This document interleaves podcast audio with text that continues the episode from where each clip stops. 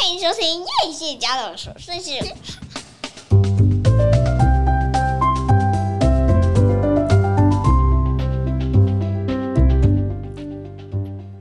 欢迎收听叶谢家的琐碎事，我是 Filomena，我是 Kwame。大家过得好吗？这个礼拜我发现车特别少，开车去接小孩的路上。超顺的都没车哎，是不是大家都已经在家 work from home，然后在家线上读书？其实我觉得有可能哦。我觉得最明显的那个状况就是下雨天的时候，居然是一路顺畅哎。对，不塞车了。所以今天我们来介绍一下 给爸爸妈妈稍微舒压的片子。舒压哦，嗯。算舒压吧，算舒压。因为我想在家线上上课，我们是没有啦。我们家小孩都还在学校上课，非常感谢 学校老师，在非常艰困的环境下，还是很坚持的让小孩在学校上课。其实我觉得老师可能也蛮怕说线上上课有太多的东西，有太多的东西要克服了。对，的确是。而且我觉得小孩开开关关，就像上次小丽讲的，真的是不利于身心健康。哎，的确是。那最近天气真的好闷哦，听说明天又要降温。我觉得气候变迁是一件很很难以捉摸的事情，你知道吗？就是你知道我那天看一个新闻啊，他说印度，你知道印度现在热到均温几度吗？我知道，大概四十到五十度之间。它那个它那个是均温哦，就是最高可能有到五六十吧，然后它的平均气温是四十五度。四十五度就造成一个结果，就是小鸟很多小鸟就死亡，因为他们来不及迁徙到其他的地方，因为他们听说印度以前都是很干热，跟我想象不一样，我以为印度是很湿热，嗯，就没有想到印度是干热，但是最近因为突然间变得很湿热，然后温度太高了，那个散热散不出去，就路上就死了一堆鸟。听说是那个小鸟热衰竭。对啊，在就是飞到一半的时候，突然觉得没有力气，然后就是就就掉下来了。所以我今天要来跟大家分享两个纪录片哦，都是纪录片的形式，但是一个是纪录片的影集，然后一个是纪录片的电影，一个是跟这个我刚刚说要给爸爸妈妈解压的，其实是一个我想大家可能不会想要打开它，包含我自己在内。可是没有想到一打开，我真的停不下来。它是奥巴马做旁白的一个全球国家公园大赏，它叫做 Our National Our Great National Parks。它是它很像另类的 Discovery 跟那跟那个国家地理频道，可是哇，比那个好看上百倍。我先讲，你觉得差异在哪里啊？好，我首先先说我自己本身。呃，坦白讲，我不是一个很喜欢看 Discovery 或者是国家地理频道的人。我知道很多男孩子很爱看，包含我爸爸，就是他们很爱看那种弱肉强食或者是自然生态这样。可是我自己本身常在看这些片的时候觉得无聊，就是整个有一种很漫长的感觉。可是你知道这个全球国家公园大赏啊，他拍的他好像是一个 BBC 的蓝色星球的这个制播团队。哇，他把那整个国家公园里头的这些生物的景观啊，拍的就像是这些动物在你面前讲话一样。诶，你可以想象，你看马达加斯加，或者是你看那个最近有一个树懒是公树懒是公务员的那一个卡通吗？我知道啊，那个那个超好笑的。你知道动物不会说话，动物方程式，动物不会说话。它明明拍的是一个自然景观的片，可是你觉得那个动物就是在你眼前说话。然后它带给我一个非常新鲜的，我我真的很推荐了。我不知道你们家小孩可不可以看啦，但是我会我会觉得，如果你的小孩很想很喜欢去动物园的话。嗯、呃，我其实本身我是很排斥去动物园，因为我觉得那些动物都被关起来，好可怜。可是如果你看这个国家自然那个全呃全球国家公园公园大赏的话，你会看到那个动物是处在那个最自然的状态。国家公园是什么？其实国家公园就是要把自然的这些生态的栖息地还给这些动物，还给人类还没有来破坏之前。他们原本的平衡嘛，原本的样貌嘛，原本的样貌。那我觉得他找欧巴马来做一个配音，其实真的是很很很很不错，因为我觉得欧巴马本身他的口条也相当不错。然后我好想知道撰稿的人是谁哦。我觉得他撰稿就把每一集真的就是讲的。哦，好精彩耶！而且我发现他那个英文很厉害，他就是一个很很简单的轻描淡写，对，欸，你就知道这意思。然后我再对照一下英中文的时候，中文会把它翻的比较漂亮，比较复杂一点。而且就是很有故事性。我这个节目在 Netflix 上面你可以看得到。哦，我刚刚忘了跟你们说的下半段，我想要来跟大家介绍一个。纪录片，它讲的是菲律宾的纪录片。我知道大家听到菲律宾都要转台，都要关掉，拜托千万不要，很精彩。我我我想你们大概没有什么机会看这个伊美代的纪录片，所以我想要在这个节目当中跟大家分享关于这次菲律宾大选的结果。我不是要做政治的批评，但是我会跟大家分享我看了伊美代的这个纪录片，这个纪录片在讲什么。好，那我们回到这个国家公园大赏后，他他整个寻访了整个全球五大洲，包含比如说有智利的那个巴塔哥尼亚，然后比如说有去到肯亚，然后他有去到印尼，他有去到澳洲的大堡礁，然后他有去到日本。你知道我我觉得就我一个，其实我对动物并没有特别。感兴趣的人，我看了这个片，我觉得给我一个好大的不一样的感受。我第一次，第一次觉得我跟动物这么近，欸，哎。其实我觉得有一些，有一些那个。关键因素在里面。什么？第一个是它是你刚刚讲的故事性嘛？对，我觉得故事性很很重要。然后第二个是呃，就是谁来讲？奥巴马来讲，对，很吸引人。因为我听说为什么是他？因为在他任内啊，各位我是没有政治倾向了，我是不知道他在美国到底是不是人家支持还是怎么样。但是我听说在他任内，他好像做的水土保持是特别好的，所以就请他来做一个这样的大使。那那一定是他，对不对？他最适合了。嗯，我不知道，不能随便那个，因为我美国听众也蛮多的。等一下，名副其实啊，奥巴马名副其实。好，其实以他的口条，我们就单纯的不要以他的政治立场，以他的口条来讲，哎，他来讲这些东西真的很有意思。那呃，其实他每一集，他总共只有五集，我都好舍不得看完，因为。而且我跟你讲，一定要看那个。你家如果有投影机，你家如果是投影荧幕，你就把它整个放出来。这个就是我要讲的。其实还有很重要，就是它的画质。对，画质，因为它现在用的那个拍的机器都非常的高档。你可以说它可能是用四 K 解析度或四 K 解解析度以上去拍的。然后配合它那个颜色，现在颜色能呃电视或投影机能。展现出来颜色非常多，比以前更多。你记不记得以前在大学时期？其实大学时期礼拜五、礼拜六没事的时候，我就会躲在房间看 Discovery 啊！真的，你也是这样吗？那我还称赞了另外一个男生，说他都看 Discovery，我好惊讶，我没有称赞你。就是在那个时候看，你就会去买一包卤味，然后一个啤酒，然后在房间看完没，就是看完电视之后就。没什么事就来看这个了哦，所以你也很喜欢看，你本来就很爱看。对对对，所以为什么到现在更吸引人？那我觉得当然是大家说故事的能力提升，是，对不对？然后第二就是画质的提升，它应该是四 K 以上哦，应该是四 K 以上。而且我觉得啊，我真的很想知道，就是摄影机躲在哪里？因为我跟你讲哦，我觉得他们怎么有办法拍到那个动物的神情？是栩栩如生的。你说，你如果是拍无害的动物，比如说鹿啦、羚羊这一些，你拍狮子，你知道它可以拍到那个美洲狮、扑马，那个一个妈妈带三个小孩，然后那个妈妈就跟小孩讲说：“你们在这里等我，我要去找猎物回来给你。”这以上当然是我的配音啦，哈、嗯，但是但是画面呈现出来，画面呈现就是，然后那三只小的那个扑马、美洲狮就这样一脸这样非常兴奋，嗷嗷待哺这样子。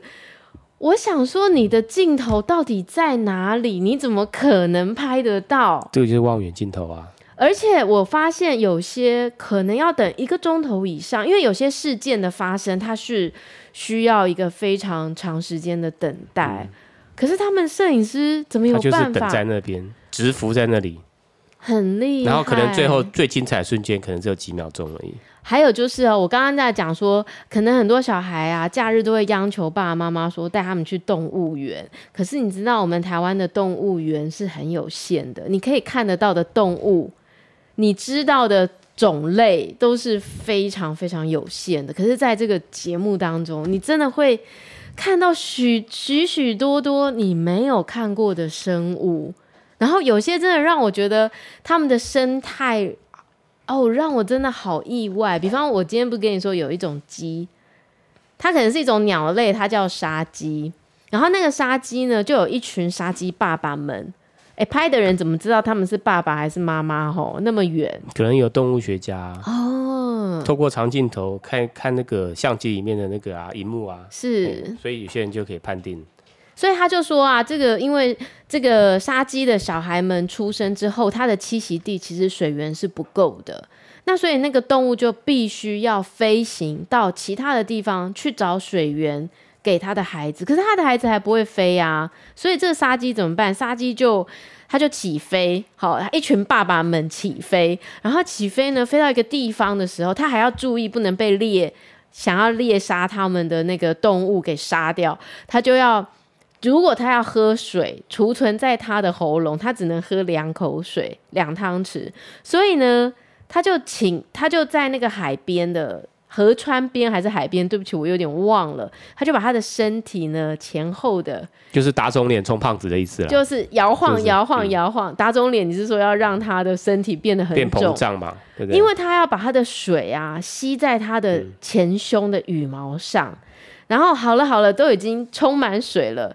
所有的爸爸呢，又起飞，然后就飞飞飞飞飞飞回原本的栖息地，然后他的小孩呢，就像喝奶一样，每一只就开始靠近来，然后就吱吱吱吱吱就开始喝他身上的水。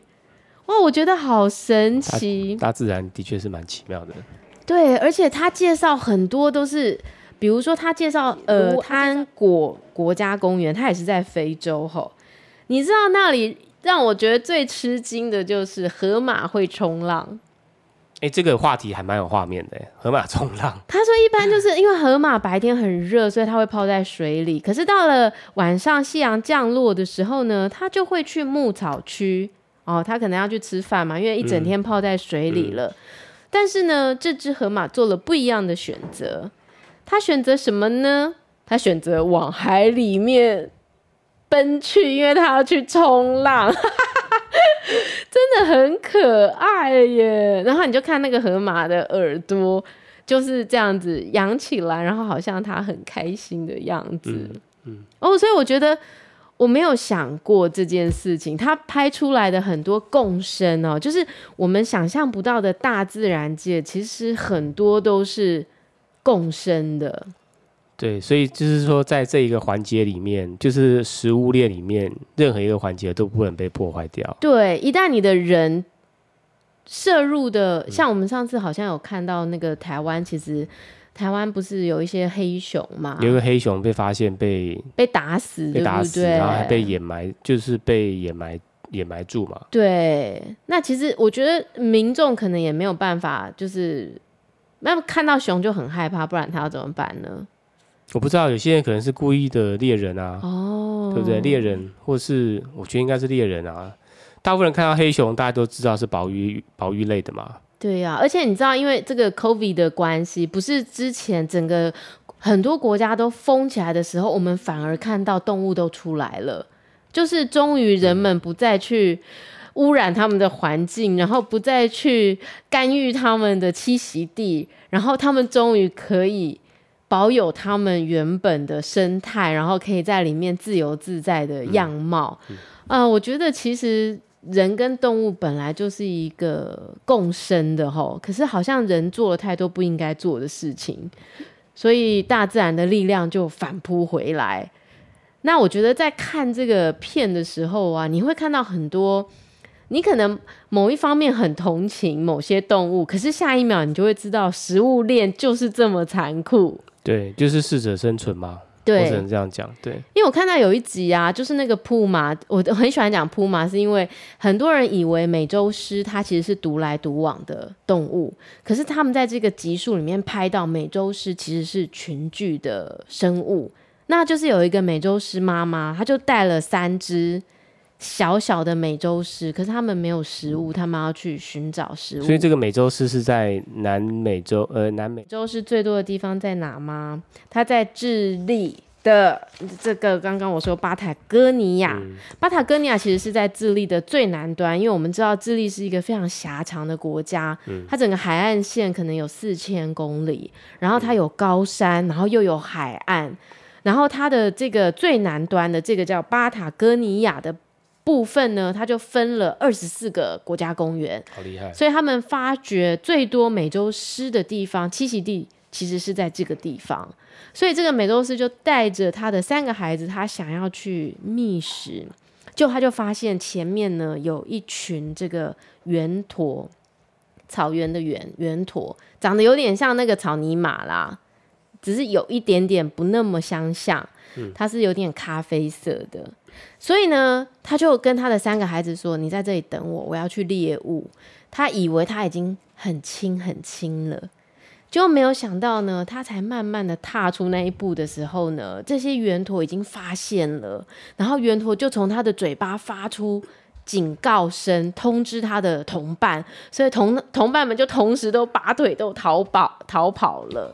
哇！结果这个妈妈就铩羽而归，就没有办法喂饱他三个小孩。听说美洲狮的出动啊，有五次有四次都会失败。那就在这个时候呢。远远的有另外一只美洲狮，那这个美洲狮呢，就发现有一个是落单的圆驼。哎、你我以前都不知道，原来圆驼比美洲狮的体型大三倍。你不讲我也不知道。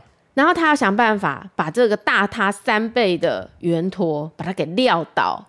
可是因为你知道圆驼就是脚细细的，脖子长长的。哎，我看过类似的画面呢，我记得好像要把它扑倒很难，很难，因为那个圆那个圆驼的脖子很长嘛。对啊。然后它就很软啊，像一个橡皮糖一样。你把它扑了之后，它就会从另外一边这样弹开来，因为它很细长，然后就对就会它就会挣脱。但我原本以为它那么细长，就是很容易把它给勾勾倒掉嘛。嗯、可是没想到他骑上去的时候呢。他就把它给摔出去，要过肩摔，然后他又骑上去，他又把它往外摔，大概摔了三四次之后，那一只美洲狮已经快要重伤了，可能是骨头都散了。所以你看哈，原本你会觉得很同情圆驼，因为觉得你会觉得它好像快要被美洲狮吃掉了，可是下一秒美洲狮的食物跑走了。然后我觉得这个这个节目真的好厉害，它就是把这些东西呈现在你面前。而且就是拍的非常有故事性，音乐好好听，画面真的是美不胜收。我真的没有看过拍的这么好的纪录片呢、欸嗯，嗯，没有一秒让你觉得无聊，真的没有无聊的时候。它其实都息息相关，我觉得它就是介绍整个呃生态，整个这个国家公园里面的生态是，然后它会从上面，就是它会转。就是介绍一圈的方式，就是每一圈跟每一圈都会互相影响。其实它就是，呃，你的食物链都是一个扣一个啦，嗯、那个环节都是缺一不可的，是不是？对。特别是我看到有一个，我觉得也好妙，不，欸、应该是犀牛哦、喔。我以前其实不太知道犀牛可以在水里面这么长的时间呢、欸。犀牛还是河马？犀牛吗？还是河马？河马啦，河马，河马可以憋气啊。犀牛，哎、欸，犀牛，我知道犀牛也也喜欢水，但是他们不会在整个头在水里面。哎、欸，可是我看完我有点忘了，抱歉。总之，它的这个也很妙、欸，哎，它是它是可以把它的牙齿整个这样打开，然后那个鱼呀、啊、就会过去帮它刷牙、欸，哎，那就是河马。啊、哦，是河马吗？它的牙齿两个非常大的，对不对？嗯、在前面。非常大的，嗯，然后他不会，然后他们就说，哎、欸，这要多多大的信任程度，他才可以把他的嘴打开，然后鱼鱼也要相信说他不会把它吃掉，而且他在水里面大个便啊，哇，后面跟一堆鱼要吃，你知道吗？就是你就会觉得哇，这个实在是太有趣、太奇妙了。那你知道他上，就就是他大便的时候他讲什么？他讲什么？他讲赛啊你。好，总而言之。你会看到很多，比如说人为的会造成什么问题？比如说非洲最近不是比较发达嘛，嗯、他就要开那个高速公路嘛，然后他开高速公路的时候就把人家那个草原呢、啊、一分为二，可是因为那个大象啊，它在这边已经吃完它的草了，它就必须要到另外一边去吃草。那它怎么办呢？它要过马路，它就要等那个车这样咻咻咻的时候，它还要把握时间，抓紧时间要冲过去，赶快小碎步过去。哎，你喷口水。所以我觉得这个真的好。你看人为，你看人们的发展对大自然造成的伤害，其实真的很难计。所以其实人类才是这个地球上最多余的生物，就人人才是该毁灭的，是不是？对对对，是。所以我觉得在看这个纪录片的时候，我觉得一方面真的是啧啧称奇哈，包含看到好多种不同的猴子，我不知道猴子还有分这么多种哎，然后那个猴子可以从。很高很高的高空，然后凭空的跳到很高很高的，他很像有带那个蛙牙，哎、欸，不是蛙牙，叫什么威亚？你以为他有带钢丝在跳，他是没有的。对啊，厉害哦，真的很厉害哎，每一个都像少林寺一样。哦，真的真的真的真的，而且他身上还要背一个小孩。嗯、哦，所以我在看这一部这个 Netflix 上面的这个全球国家公园大赏这部片的时候。我真的很好奇，他怎么没有挤进前几名啊？第一名一直是什么孟买女帝？嗯、我有看，我是觉得好还可以啦。但是为什么不是这一部片？因为喜欢看像这种这种 national 的这种 discovery 这种的，就是人数就有限啊。他就是这些人，通常就是 年纪大的啊，不然就是对自然生物非常有兴趣的。是，小孩又不会看，他们他们又没有 Netflix，大部分人都喜欢看那个嘛。戏剧类比较有刺激性，戏剧类的东西，对，是好。那但是我觉得我真的很推荐，就是我我是不知道你家小孩可不可以看啦，因为那当中当然有一些，比如说比较残忍的画面，或者是有一些交配的画面。我家小孩，哎、欸，我。我好像还没看到交配，但是有些残忍，我觉得其实可以给他们看。就是弱肉强食，就是这个社这个社这个社会就是这样。这个社会不是只有每天看到那些小狗小猫很可爱这样子，或者小兔子。是。那你看到你有觉得哪一个是让你印象最深刻的吗？我看到就是那个啊，就是弱肉强食的啊。哦。我看到有呃一个是虎鲸的家族，大概有五六只。是。然后妈妈刚生了小宝宝，嗯、小宝宝又在妈妈的旁边。嗯。但是他们好像好久没有进食了。是。所以他们就在那个，因为我看那一集是加州的呃国家公园。嗯，是。所以那加州那边有很多的海豹还是海狮？海狮。海豹、海狮，哎、欸，应该是海狮啦。嗯、哼然后有一只海狮就是迷途了，你知道吗？嗯、就是在这个大海里面迷途了，后来被虎鲸发现。那虎鲸就是悄悄悄悄然无声的就这样子潜到它下面。嗯，就突然间从下面，于是虎那个虎鲸的妈妈，虎鲸的妈妈从下面把那个海狮一撞，哇，这一撞可是把它撞晕了。嗯，然后接着有其他的那个虎鲸继续撞。是把它抛飞，你知道吗？抛飞，然后整个叠在那个上面，是，然后那个海面上就一片的红色。哦，天哪！然后他说这个大概只能是让他吃，大概就是大概让他的女儿吃吃吃一餐这样子。啊，这样只是一餐而已哦！我的天哪！然后后来他们就发现更大的猎物，叫做灰鲸。嗯嗯嗯。那灰鲸这次是一个妈妈带着也是刚出生的宝宝，然后就被虎鲸的家族盯上。天呐！然后他们知道说他们斗不过这个妈妈，因为妈妈实在太大只了，好几吨呢，嗯、好几吨，所以他们就从这个小的那个上那个呃，从这个小的虎鲸，也不是从这个小的灰鲸灰鲸下手。那他们其实是很有是很有策略的哦，他们很聪明哦，他们知道说母亲一定要保护它，所以他们就故意把它分分隔母女俩分隔。嗯、那接着呢，还是一样用撞击的方式，先撞它，先先。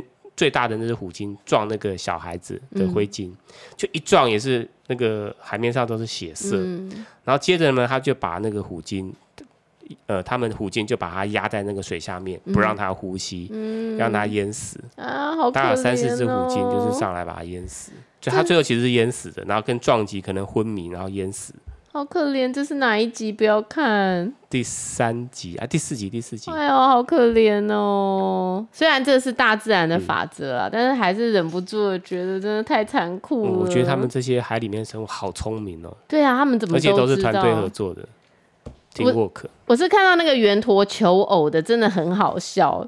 反正好了，大家斟酌的收看啊，你自己看了，你不一定要给小孩看。那只是我觉得里头有实在太多有趣的生物，说不定小孩也会觉得很有趣，比你去动物园好看上千倍啦。没办法，动物园被关在那边是没有生气的，对，对不对？每只都没有生气，真的。那看完，我觉得对人类其实会有一些反省啦，就是我们到底对这个大自然做了什么坏事哈，让这些动物。快要没有自己的栖息地，离开了自己的栖息地，对，对，对，不然就是数量变得非常少，快要灭绝了。好，那趁趁这个周末，大家好好打开看一下。哇，现在已经节目已经讲到二十五分了，我等一下来讲这个很精彩的纪录片呢。我们马上回来。好，我们很快回来了。最近那个菲律宾总统大选完，然后呢？呃，我们这个年代好像我一样是六年级生，大概对马可仕这个名字、伊美代这个名字并不陌生。好，那现在当选的这个菲律宾总统呢，就是马可仕的儿子，他叫做邦邦马可仕。那大家如果跟我一样，在那个年代可能会有一个印象，就是。诶，他的马可仕不是贪污腐败，然后被拉下台吗？那怎么会这么多年之后，哇，他的儿子卷土又重来？哈，到底菲律宾发生了什么事？菲律宾政治很混乱，我其实看了非常多的资料，我觉得都很难用一两句话来总结。好，为什么他们的人民做出这样的选择？他好像不能很单纯的去。用一两句话，那因为在二零一九年的时候呢，出了一个纪录片，那个纪录片叫做《大权在后》，后是皇后的后，前第一夫人伊美代哈。那这个纪录片你现在可以在公共电视上面，应该可以看得到，七天的期限，我想应该免费。那你也可以付费在即时影音这个平台看到。我觉得这个纪录片真的非常好看，它一点都不沉闷，而且呢，它很完整的描述了一个马可氏家族当时在菲律宾的整个历史。那我今天想要来跟大家分享一下这个纪录片。你可能会觉得菲律宾离你很遥远啦，或者是你可能会觉得，就到底跟你有什么关啦？好，但是因为我觉得其实民主的历程，每一个国家所要经历的可能。呃，都是一些民智开化的过程。你要走向民主，其实我觉得，除了要有一个强而有力的反对阵营的人，那同时还要有跟随他的人有相当的这样的知识，好，或者是这样的知识，才能够走到现在这样的程度。我觉得菲律宾选上这个邦邦马可是。我实在不知道该说该说什么。帮帮马可是是几岁的人啊？呃，帮帮马可是应该是五六五六十岁的人。嗯。那其实他当年八岁的时候就已经到伦敦去读书了。然后他是去伦敦读的呢，是呃华顿的商商学商学院，然后读的是牛津大学。其实他一开始他想要做的是数学物理相关的。可是呢，哎，这句话是他儿子讲的哦，是邦邦马可仕的儿子。他说：“可是他的阿公就是之前的这个马可仕总统。他说做那个不赚钱，你要走政治才会赚钱。呃，以及马可仕当时他也告诉伊美代，这是伊美代讲的哦，这也不我讲的哦。他告诉伊美代说，他想要赚很多钱，可是要赚很多钱就是要当总统。”你可以想象，就是这样的一个家族讲出来这样的话，他们会为人民服务吗？我真的是觉得很很好奇耶。好，那还有就是，当年他们是流亡到了夏威夷，那当他们再回到菲律宾的时候，邦邦马可是，这也不是我讲的哦，是纪录片里面邦邦马可是说的。他说他没有钱坐头等舱回来，那但是他怎么可以坐经济舱回来呢？他坐经济舱多丢脸呐！所以他想尽办法叫他朋友去帮他买一张头等舱的票。好，各位选出来的总统就是一个这样的价值观偏差。对啊，然后他能为人民做什么事，我真的不知道啊。那在这个纪录片里面，我觉得他保留了非常多当年很珍贵的画面，包含你可以看到伊美代很年轻的时候，现在你看到他，他可能是九十几岁了啦。然后可能他整个那个样子已经是非常福态的。可是当年的医美代，哇，人家是马尼拉小姐耶，哦，漂亮，漂亮啊！吼，然后你知道她当时其实她她是八岁的时候呢，就失去母母亲了。所以她说她的一生呢，她都在追追寻一个可以爱她像她妈妈一样的人。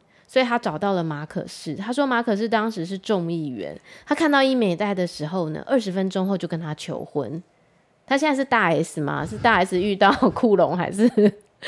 他二十分钟跟他求婚，十一天后就结婚。但基本上伊美代这个人，我一直觉得他可能是一个非常病态人格，活在自己世界的一个人。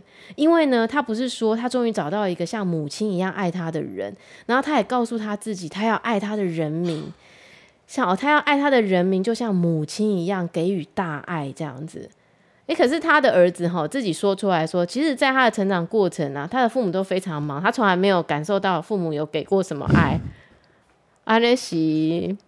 好奇怪，就是一个非常矛盾。你在这个纪录片里面，你就会看到每个人说出来的话都是充满矛盾的，就是对不起来的，对不对？对不起来，没有逻辑，对不起来的。然后他就告诉这个纪录片里面的访问他的人说，他觉得马可仕这一生都非常爱他。马可仕告诉他说：“你不在的时候，我只能忍受寂寞。”所以在三十五年的婚姻里，他觉得他是深深被爱的。好，实话是什么？我告诉你，实话是，其实马可仕呢，可以把他送多远就把他送多远，送多远之后，马可仕就跟他的其他的三妻四妾对女朋友非常愉快的过生活。所以呢，有一天呢，这个伊美代甚至在他们的房间的床底下放了录音机，当然他就录到了某一些某一些声音，然后呢，对话了，对话其实只是对话了哈。那、嗯、他就常常会拿这个录音机。录音带要要挟马可仕，我要什么什么？如果你不给我呢，我就公开你的录音带。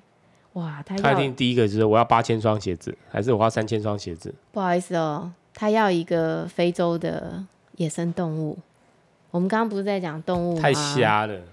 他有一次去肯亚的时候啊，他就哇，他觉得这些动物奔跑起来真的是太棒了，他要把这些动物全部运到菲律宾。可是当时的这个肯亚的总统，他是禁止野生动物出口的。那马可仕他就想想办法啦，他的办法其实就是把一一大箱的钱放在总统的桌上，于是总统就说好啊，那你就进口了。哎，可是伊美代他说，我要这些动物呢，是不可以被关起来的，不能是动物园的形式哦。于是他就把所有的动物运到一个岛，叫做卡劳伊。他运到这个岛上之后呢，就把两百五十四户的人全部强迫搬迁离开这个岛。可是呢，他是很多钱没有错，但是要驯养这些动物，他们完全没有相关知识。照顾这些动物的人根本不知道这些动物生病了的话，药要从哪里来，要如何照照顾这些动物。所以三十七年来，那些动物都是近亲繁殖。你就会在那个画面上看到那个长颈鹿的脖子突然间瘫痪，你知道吗？向后仰，整个这样子倒下来耶，像羊驼啦，像那只羊驼一样。你知道它就是一个近亲繁殖造成的基因缺陷，然后呢，可能一开始很多钱，可是最后是零预算，这些动物怎么办？后来因为政权的更替，所以这些动物呢，就是因为后来克拉那个克拉荣上台嘛，所以呢，他又让这些岛上的人可以回到岛上生活。可是人跟动物如果没有一个界限，到底要怎么共生呢？斑马会把居民的作物全部吃掉，啊，长颈鹿动不动要去你家后院，所以岛上的人只好把这些动物射杀。伊美带的大爱，请问最后到底爽了谁？最爽了他自己而已啊！我真的，我觉得他真的是脑筋有问题的人，而且你知道那个片中说那个伊美带有多可怕？那伊美带可能是。家世背景不够显赫，以至于他对于建筑物有购买癖。这购买癖很可怕哎！我说的是建筑物哦。而且不是一间哦，它是一栋。对，他到了美国之后呢，他就问他的美国朋友说：“哎，那个皇冠大楼怎么样？皇冠大楼好像是在不知道华尔街还是什么第几街跟第几街的交叉口。”他朋友当然就说：“怎怎么样？还不错啊。”他就把它买下来。他前前后后买了四栋大楼，哎。太夸张了啦！这个，你告诉我一个总统如何有一个经济实力可以买四栋大楼，嗯，然后他飞去这个巴黎，把人家一整间珠宝店买下来耶！各位是珠宝店哦，我不知道他们在菲律宾的时候是不是真的，菲律宾是一个非常强盛。我知道菲律宾曾经是很辉煌啦，你有听过这个？我有听过啊，我就是昨天听的。欸，你是昨天听的？他曾经有一段时间是非常辉煌的。诶，有点像是会不会是有点像是我们的那个民国八零年代、七零年代、八零年代准备经济起飞的时候，大家都很团结，像台，我是说像台湾的人民一样，大家都很团结。呃，我不是很了解的这个部分的历史哈，但是因为马可是执政的时间是一九六五年到一九八六年，那他一九六五年当选总统之后呢，其实一九六九年当时又有一次的选举，可是呢，他当时其实是舞弊，所以他上台了。那他上台之后，其实他是马上把他的对手，他的对手也是一个总统候选人，就是大家熟知的艾奎诺，嗯，三世，呃，艾奎诺二世，艾奎诺二世其实是当时一个非常有力的反对党，然后他就把他用一个罪名呢关到监牢去，一关关七年，关七年之后呢，这个艾奎诺就是因为心脏问题，所以就送医，所以伊美代就到医院去看他的时候。伊美代就问他说：“你要不要去美国？”好，他都被关七年了，他当然说好啊。好，他就去美国流亡三年。当时已经是一九八三年的时候，他有答应他的人民，艾奎诺有答应他的人民说他要回到菲律宾来。所以呢，他就在这个飞机上跟记者说：“呃，等一下我要下飞机的时候，请你务必要。”仔细的拍摄，因为我们都不知道会发生什么事。那万一发生什么事，也就是三四分钟之内的事情。哎，结果你知道吗？他就在开了机舱门下去的时候，马上被射杀身亡。哎，这这件事情到现在都是悬案，没有破。伊美代说：“我何必杀他？”我有什么？我有什么必要杀他呢？他对我又不构构成威胁，才怪了。如果他对你不构成威胁，为什么选举的时候，频频都是总统候选人，你要把他抓去监狱？嗯。而且这个马可是啊，他非常害怕他的政权被颠覆，所以他一上任的时候呢，他就让他的这个总统其实是没有限期的。他当了二十年的总统，哎，没有没有限期的，耶。不用不用更换的耶，而且他只在一九七二年的时候呢执行戒严，那他很怕啊，他如果离开这个国家啊，他被清算，对，他会被取代，对不对？所以谁是他的代理总统？伊美代。嗯，结果伊美代因为这样，你绝对不敢相信他见过多少人，他见过所有你可以说得出名字当时的大咖的总统。卡斯楚、格达费、裕仁天皇、雷根、查尔斯王子、毛泽东、海山，而且他说毛泽东怎样？我告诉你，毛泽东亲吻他的双手。哦、听到这个有画面。嗯，他告诉伊美代说：“你是结束冷战的人。”然后他说：“我不知道为什么大家都要觉得他们是坏人，他们对我都很好，呃我是促进世界和平的人。”我觉得他真的是脑袋有问题的人，嗯、而且你知道伊美代是一个非常热爱发钱的人，他要去贫民窟探访这些群众哈，因为他后来从二零一四年他可能流亡从海外回来，他说以前我们在执政的时候，菲律宾是没有乞丐的，菲律宾是没有贫民窟的，我去贫民窟我一定要打扮得非常的华丽，因为呢穷人他们需要在。暗夜里看到星星，我真的不知道他在说什么。哎、欸，他其实是蛮适合往演艺界发展的，因为他就是一个，他就很像，就是他其实就是许纯美的感觉啊。对不对？他只是长得很漂亮的许纯美。哎、欸，你说的真的是，他就是一个很活在他自己世界的人呢。嗯、我觉得我，而且你知道，他回来之后，他竟然还选上众议员。那我刚刚不是说，当时的这个反对党，就是我我说这个艾奎诺二世，不是就被枪杀了吗？然后枪杀之后呢，人民很愤怒啊！人民觉得怎么可以，怎么会发生这么这么这么样的事情？所以，而且我跟你说，当时艾奎诺他是搭华航回来的。他为什么会搭华航回来？他从台北转机搭华航飞到马尼拉，所以很多人说是台北有人泄露了他的行踪。是谁？听说他当时跟台湾的某些人很要好。嗯，好，那我们至今反正没有破案，我们不知道是发生了什么事。但是这一个事件引发了人民力量革命，所以就造成美国对菲律宾施压，于是马可仕就只好再度的开放，在一九八六年要举行一次总统大选。那当时的对手是艾奎诺二世的太太，就是克拉荣 （Corey）。嗯但那但是呢，马可是他要胜选就不择手段呐、啊，所以有民众去在那一次大选要去投投票所的时候，竟然说：“哎，怎么没有我的名字？”你知道马可是他们整个家族的作为，会让你想到台湾的某些人，就是某一些把持着权力、不愿意放手、不愿意把这整个国家的党库通自己家门。把钱都往自己家里搬，然后把权力，把一个国家的权力变成是父传子，子在传子，好像所有的东西都会掌握在他们手里，他们根本不愿意放掉。你就不知不觉真的会觉得台湾跟菲律宾有非常多类似的地方。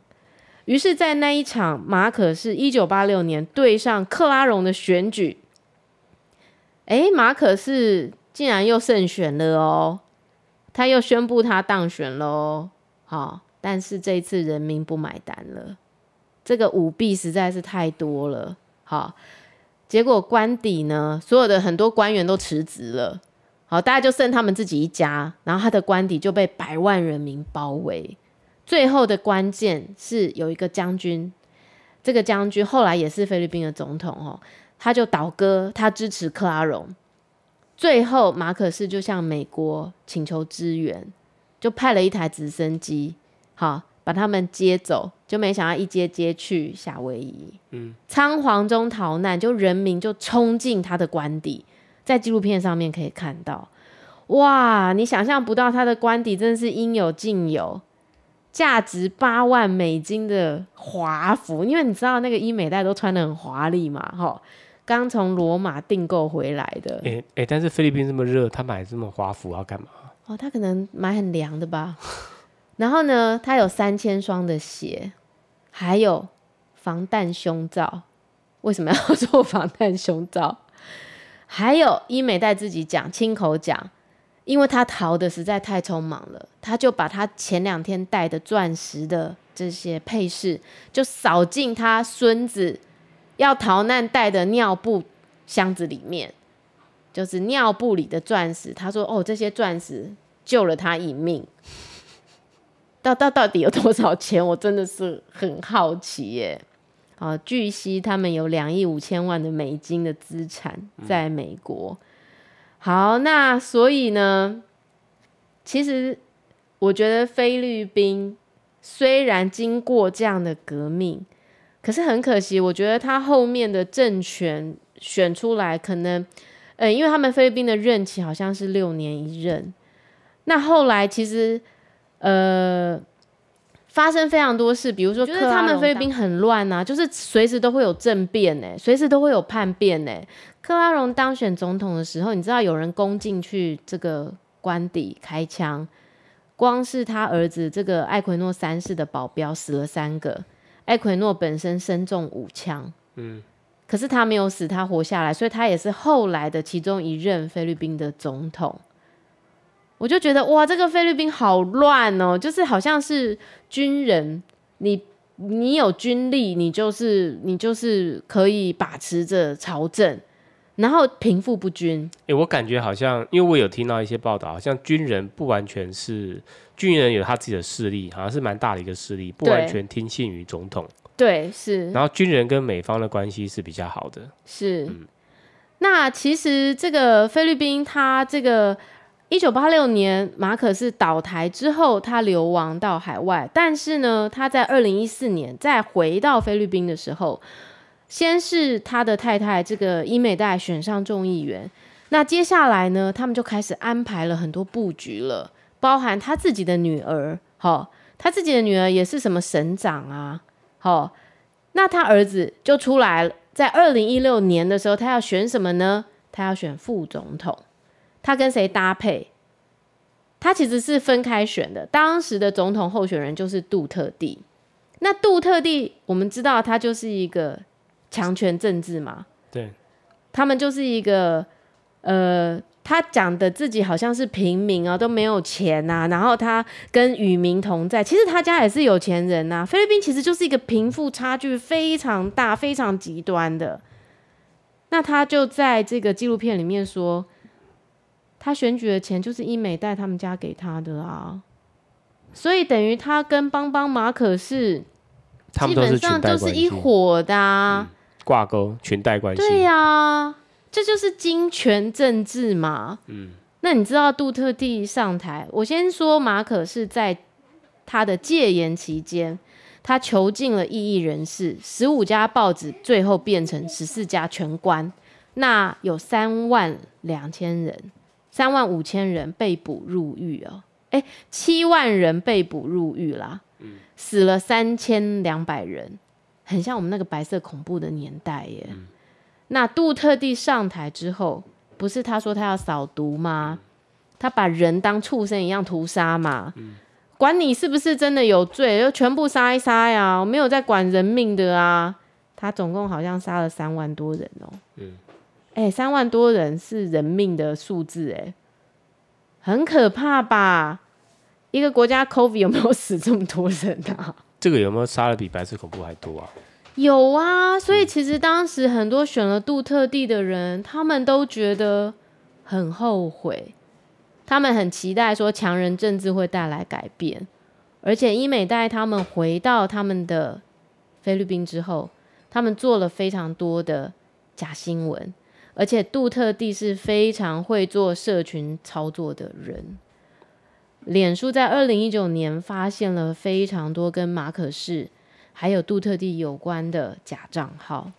你知道假新闻的操作是会害死人的。你不要说菲律宾，台湾也有非常非常多的人民是被洗脑的。他们相信他们看到的事实，但那些不一定是事实。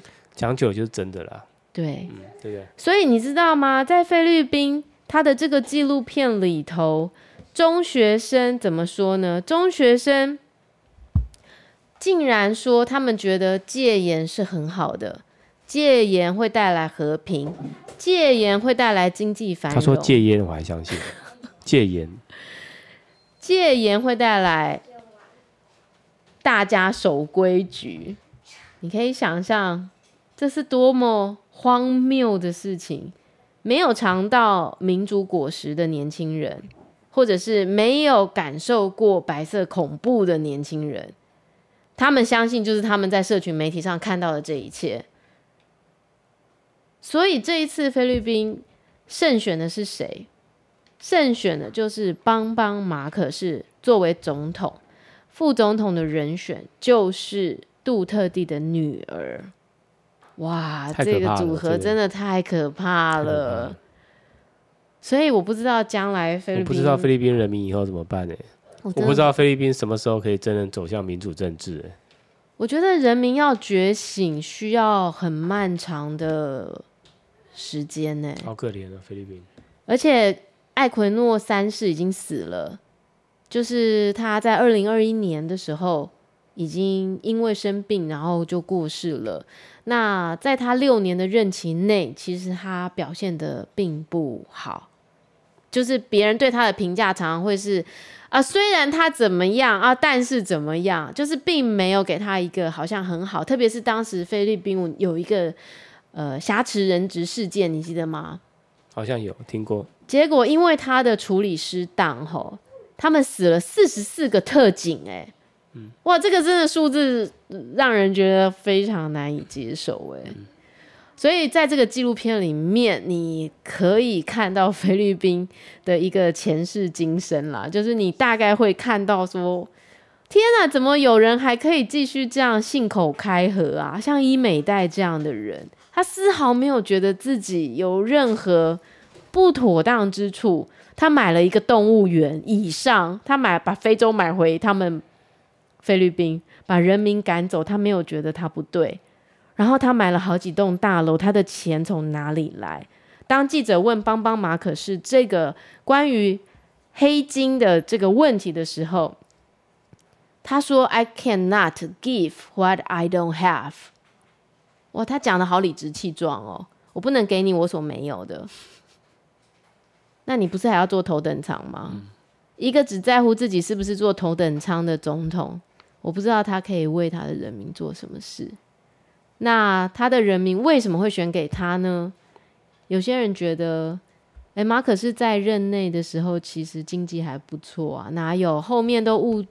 为什么最后反对党会崛起？就是因为通膨造成人民买米都要排队啊。嗯，我不知道人民能不能汲取历史的教训。如果他们的历史都是被篡改的，看来是很难啊，对不对？因为你看老一代的已经经过这些事情了嘛。到这新一代的，他们还是会忘记啊，还是会被洗脑啊。所以你说，那未来的新一代会怎么样？我觉得还是可能会持续走向这种悲剧的人生。而且，Who cares 菲律宾啊？现在有人 cares 菲律宾吗？就是在全球询问各地的意见的时候，没有人想管他说什么吧？我不晓得。嗯总之，这个纪录片非常好看，那我也很推荐大家看。虽然我已经把大部分的剧情，因为我其实是为了我的海外朋友啦，他们想看，可是看不到了。哎、欸，我我上次有听说，你知道哪边菲律宾人最多吗？哪里啊？听说在香港啊，我以为台湾呢。台湾呃，香香港好像有数十万的菲律宾人。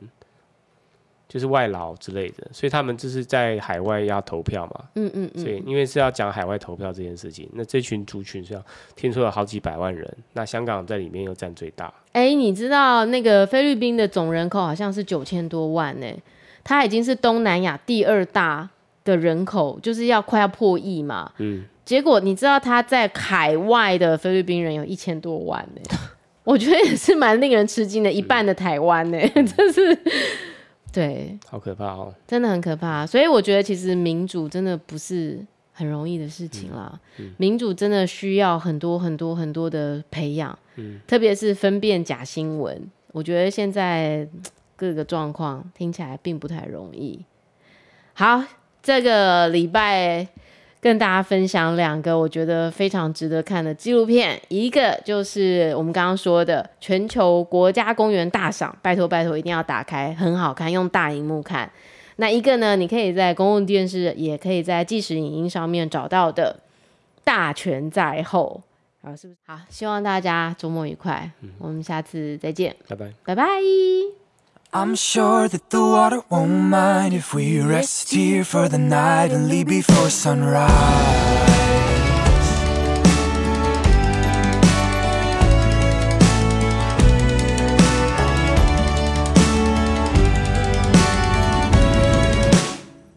I'm sure that the water won't mind if we rest here for the night and leave before sunrise. Wild berries and cool water are our mouth's delight. We set a fire beneath the moon's light. No one else to disturb us. We enjoy the night and fall asleep warm, side by side. Up at dawn, I can see your breath. The morning light warms our skin as we bathe in the riverside. The water's cold and it's dangerous but it brings me to life. So we stand to read tongues of green and white. I'm sure that the water won't mind if we rest here for the night and leave before sunrise. I'm sure that the current won't mind if we rest our bodies for the night and leave before sunrise. I'm sure that the water won't mind if we rest here for the night and leave before sunrise. I'm sure that the current won't mind if we rest our bodies for the night and leave before sunrise.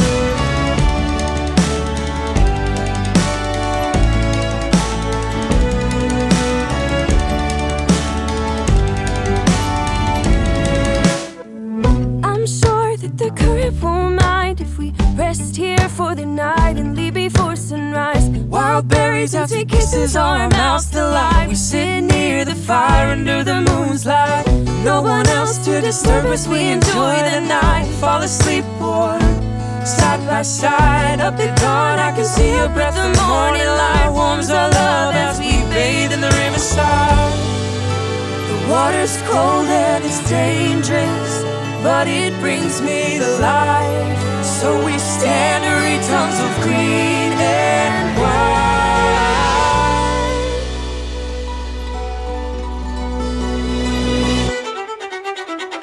I'm sure that the water won't mind if we rest here for the night and leave before sunrise. I'm sure that the current won't mind if we rest our bodies for the night